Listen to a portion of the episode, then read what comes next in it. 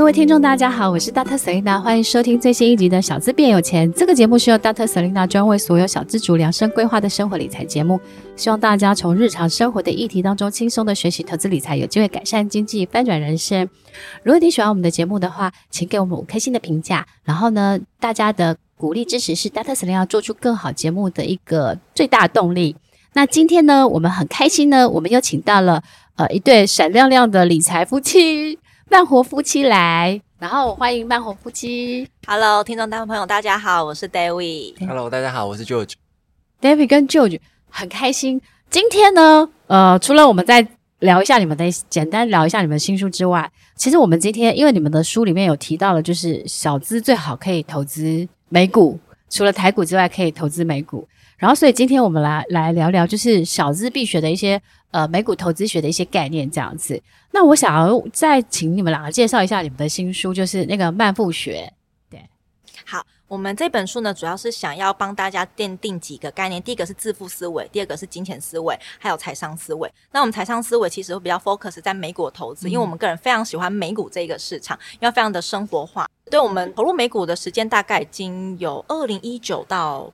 还是更久，二零二零啊，差不多，反正就大概那个时候，已经投资三到五年的时间了，嗯、所以可以感觉到美股的那个涨幅是有的啊、嗯哦，但波动也很大。哦，对，就是没错。对，那我想要问一下哈，就是说，因为其实你们两个主要的投资市场是在美股，嗯，那为什么当初会选择弃台股而去投资美股呢？来，我们要邀请那个揪我去美股市场的舅舅好好分享这一段历程。啊，但我们也没有弃台股啊，我们现在不是也还是有买台股吗？我们有十回，但我们有一阵子就是弃台股，没有错。哦，那你们现在台股投资什么叫做？就是台湾之光，就台积电。对对对对，这样好像在爆牌。没有没有爆牌啦，就是对台湾唯一比较好的就是台积电，因为它比较有算是拓展到国外市场嘛，它是比较国际型的企业。对，那因为其其他的就是。单独就比较像是在台湾国内的发展而已。哦，了解了。你的美股是怎么样进入的？美股哦，呃，怎么样进入哦？好，就是呢，其实我们那时候，我每次刚投资台股，因为毕竟我们在台湾生长的，想要投资股票，第一时间一定会想到台股。但其实我们在台股遇到蛮多挫折的，包含是我们想买这家公司，但我们只看那公司的名字，但根本不知道那公司的业务是在做什么的。甚至以前我们是工程师哦，然后台湾已经有百分之七十是科技业，但其实也不是每家公司都非常了解他们实际上的业务，然后怎么赚钱的。后来我们是因缘际会之下遇到了美股这个市场，才发现哇，生活之中的很多东西都是美股的公司诶，呃，星巴克、星巴克、嗯、Apple、麦当劳，然后我最爱去的 Costco，这些其实都是。嗯、后来发现，哎，好像比起台股，在美股市场这些公司，我比较能够理解。嗯、然后我在投资的时候，也好像比较有底气，跟比较觉得心安一点这样子。嗯，嗯你们开始在美股市场当中，所以你们就是比较像是呃生活类型当中接触到的这些大品牌，美股的大品牌，然后开始去研究，然后开始去投资这样子。对，嗯。那你们投资的策略是？比如说，因为美股是可以买一股的嘛，对。那你们是比如说采采取定期定额，还是是说哦，就是分批，或是你们就是价值投资这样子？我们主要是价值投资啊。那当然，美股那边也没办法做定期定额，它只能你顶多就是定期定股，因为它它没办法像台湾设定那个额度。可以耶，哦，真的可以付委托永丰可以，哦，付委托可以。那那我因为我们用海外券商啊，所以那个就没办法。对对对。对，那所以我们主要就是价值投资。对，对，那价值投资的话就是。我们能够算它的价格的话，那我就知道说在什么价格的时候去买，我们会比较比较安全，就按那个安全边际比较大这样子。所以你们如果做美股是长期，还是比如说还是有一点波段，就是比如说哦，这个涨幅超过多少，你就把它卖掉。我们做超长期耶，超长期嘛。我们看是很长远的，比如说，因为我们现在也还年轻嘛，因为我们现在还三十岁，我们看可能是二十年的哦。对，我们做这么长期的，嗯哦，因为那些大品牌。我我相信都没有什么问题的，而且不管 Apple 也好，星巴克也好，Costco 也好，这些感觉一辈子。因为我觉得美股市场有个好处，因为毕竟美股的市场更大，资金更多，对对对。然后呃有非常多国际品牌，所以我觉得那个的呃市场的深度应该是比台，因为台湾他们毕竟比较浅碟市场，嗯，很容易受到一些不管是政政经因素啊，然后一些外资外资什么因素啊，它或是汇率的因素啊，或是反正就是台股是比较。有时候波动稍微会会大，而且我觉得有时候，呃，在讯息的揭露上面，可能美股的讯息揭露可能会更完整。没错，他们的金融法规相对来说比较严谨，跟公开性会比较强一点，这样子。那所以你觉得，如果小资族他们要想要去开始投资美股的话，因为有海外券商跟付付委托，你会建议一开始小资族他们用什么方式来进行？其实我觉得啊，如果小资主真的想要开始接触美股的话，就以你觉得最舒服的方式去进行。嗯、我觉得踏出那第一步是最重要的。不管你今天是要选海外券商，还是要选台湾的副委托，你先让自己先接触这个市场，都都 OK。那你接触之后，你想要再换另外一个方式，比如说你是用副委托，你想要换到美国的券商，也可以去做转换。这样子我觉得是 OK 的。最主要是你有没有去踏入那第一步行动了，行动才是比较重要的。嗯，如果说小资一开始要入门美股的话，他就是因为其其实美股也有很多的投资的工具，比如说它也有 ETF，它也有美股，然后它可能也有债券，就是它很投资也是很多元。因为我觉得像是台湾 ETF 已经多到一个多到爆了，超过两百四十档了吧？每个月都有新的会推出，而且呢，现在以以前就是年配，后来半年配，然后季季配，现在还月月配，就是花样变超多。我在想说以后会不会日日配？就是台湾就是。其实我觉得 ETF 多到一个，其实也是选择有点困难，就是太多了。每、嗯嗯、我以前是所有的新的 ETF，只要是主题差主题我认同，投信公司我认同，我就会去认。但是现在多到一个频率太多了，我也没办法。我以前是为了要做教学，所以我都会去认认认来去做实验，就是说，哎、嗯，我从你募集的时间我开始购买之后，到你实际上市之后，我观察你你去你的选股逻辑跟你所所就是。你所在台股的位阶，跟就是说，呃，就是跟你的公开说明书所说的回测的绩效，我会去做比较，然后我就会知道说哪一家投信是绩效很好的，嗯，哪一家投信是胡烂的，所以我心里会会有个评比，就是说，嗯、哦，我觉得只要有四家投信是他们发行，我就会觉得我我我会认，那其他的、嗯、我就会觉得绩效不好，或是投信太小，就不一定会认。嗯、但是对小资族来讲，投资美股这件事，我觉得它有一些难度，是因为第一个是它的时间，它的开盘时间，因为我们跟美国有时差，时差，所以就是第一个，因为现在可能是呃九点半或十点半就开始嘛，所以就第一个是我觉得这个是时间差这个问题怎么去克服？嗯。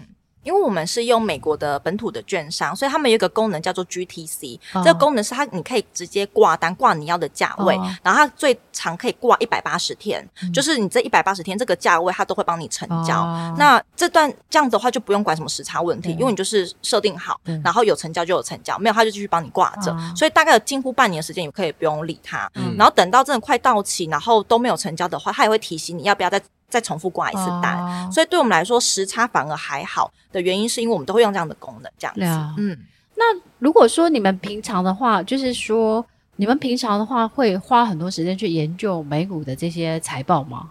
嗯，我们个人是一开始会研究比较多，但是确认这家公司是 OK 没有问题的，是我们觉得内心是值得投资的公司之后，嗯、我们就是。持续观察，持续观察而已，就不用花太多时间了。哦、就是前面的功课可能相对会做比较多，没有错。但后面就会比较轻松。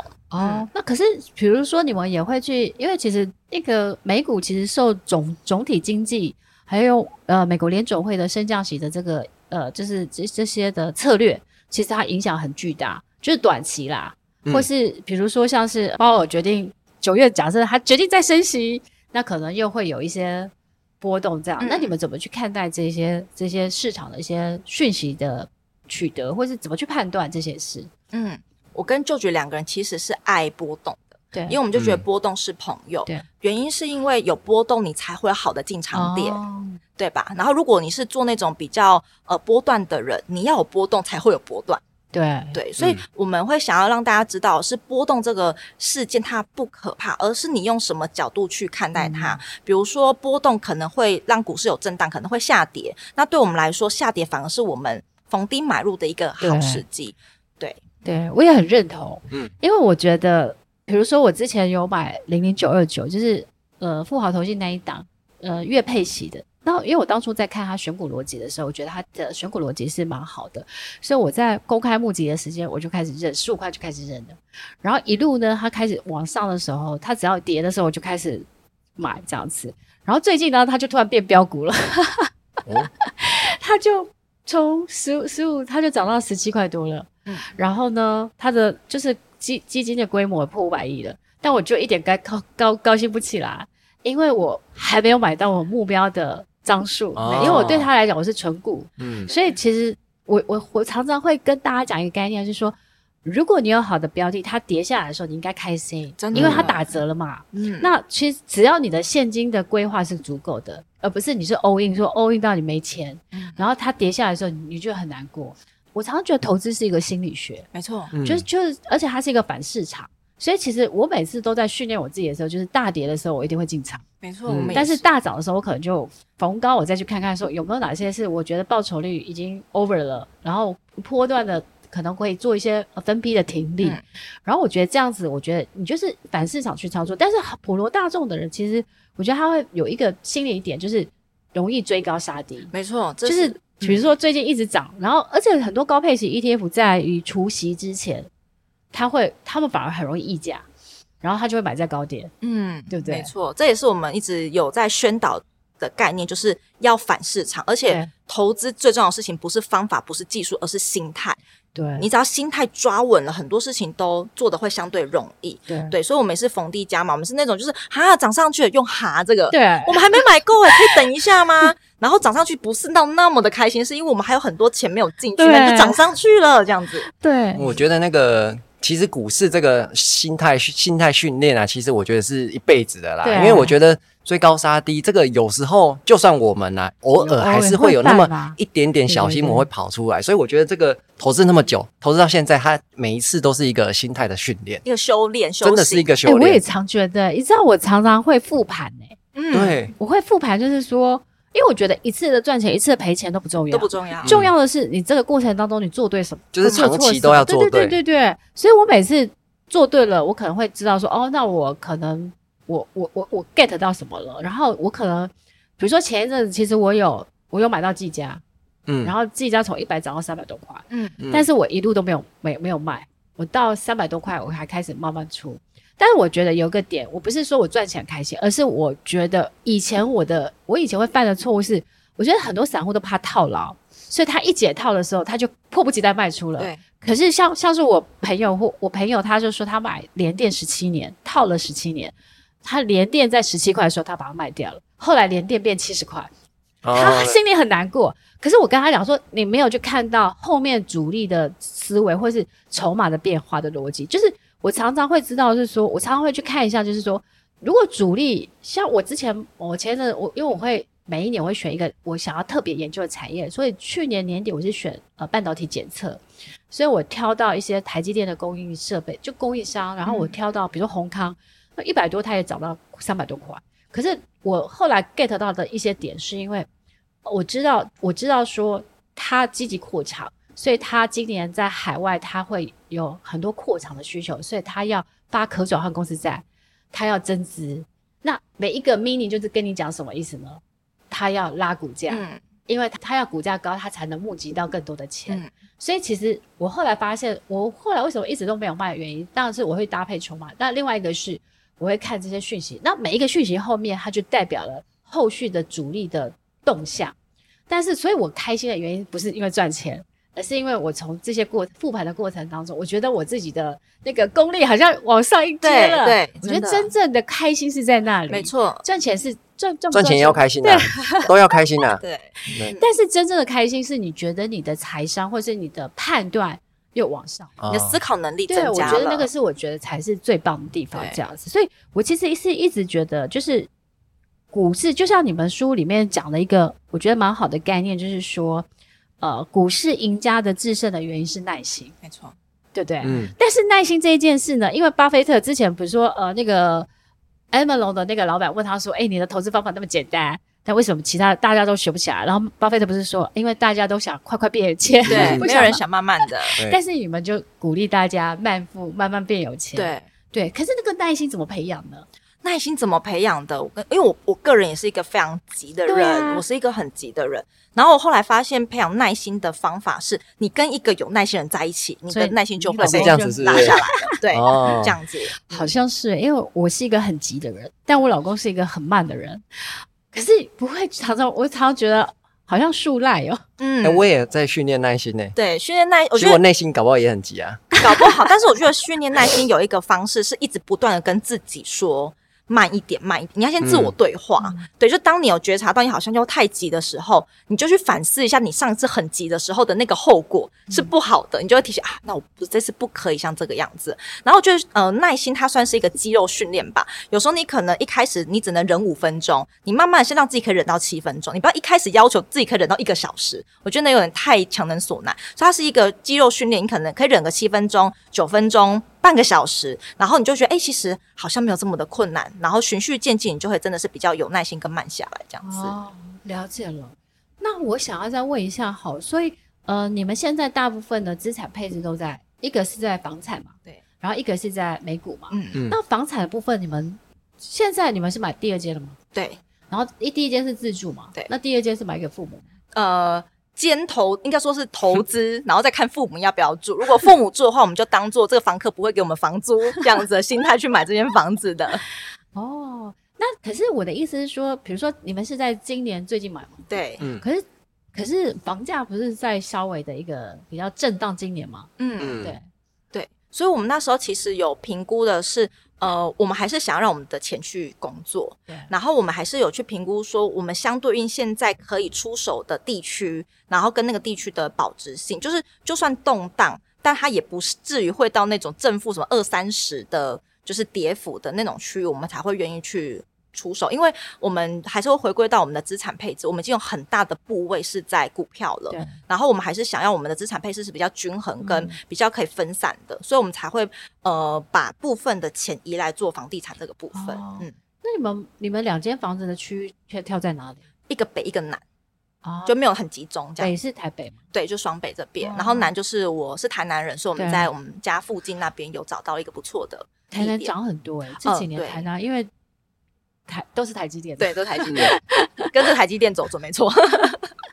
对，因为我我有办泰国的 long stay visa，所以我其实在今年的呃去年年底到今年，我就开始去曼谷，就是去去做一些考察。那刚好我有个朋友，他是泰国的富商，他有四十多间房子在泰国出租，所以我就会觉得哦，我那时候看到泰国的房子一间一房一厅一卫啊，中古的在一百五十万而已，好，然后租金一万块，然后那时候我心里在想说。我是少看了一个零，而且我后来觉得我，我我那时候跟你们一样概念，就是我想要做资产配置，嗯、因为我怕我怕二零二七年会有战争，哦、对我就总是害怕。嗯、然后因为我身边所有高资产的人都在做海外资产的配置，嗯、就是他们把钱可能弄到美国啊，弄到加拿大，弄到英国啊，或是弄到澳洲，或是新加坡去，大家都在做各种的方式。所以我就觉得说，虽然我也不像我朋友他们那么有钱，但是我总觉得我还是可以在我努力的可控的范围之内去做一些资产配置。嗯，所以我就去曼谷买了呃五间房子。其实我主要其实是想要收租。那如果我在曼谷有十间房子，一个月我一万三，好，一间一万三，我十间就有十三万。那我觉得其实也是蛮好过的。嗯，所以就变成是两两地我都有足够的退休金的话，嗯，我会觉得那样子的人生是。你随时都是想要可以过你的人生，而且更 stable 一点。对对对，所以我想要问你们，你们觉得，呃，财富自由对你们来讲最最好的意义是什么？我觉得是可以在我想要的时间做我想做的事。嗯，有选择性的，有选择性，因为人生的选择权。对，嗯、我觉得那个是最重要的。这也是我觉得，而且可以就是不要为五斗米折腰，也不要跟不喜欢的同事或没错工作。但我我的同事老板都很好。对。好，那今天很谢谢你们来接受财宝，然后也预祝你们两个的那个慢复学大卖，然后可以一刷再刷这样。谢谢老师，然后也希望有机会再跟你们多做交流。然后谢谢你们今天来这样子，谢谢然后呃。欢迎大家和收听我们小资变有钱。然后最后呢，再提醒一下大家，如果你有喜欢的主题的话，可以留言给老师，老师会在未来的一些主题当中，呃，特别规划给大家。然后谢谢大家的收听，我们下次见喽，拜拜，拜拜，大家拜拜。